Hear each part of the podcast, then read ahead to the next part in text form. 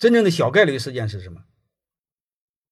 就像你说的是真的，他们也真想买，你也真想给，他们也真没钱，这个可能性有，但是我从这个逻辑上来说，是概率是非常低的。你看正常公司来说，一般中层啊，中层人员都在二十万左右，高层一般在五十万到一百万左右。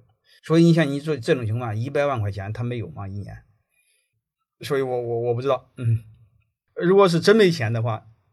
那你这种各种模式都可以做，股权激励方案中都有的。第一个就是你让他分期付，分期付，但是首期必须付，剩下的钱让分期付，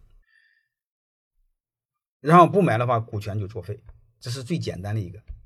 你采用这种模式，但是我还是建议调查背后的原因。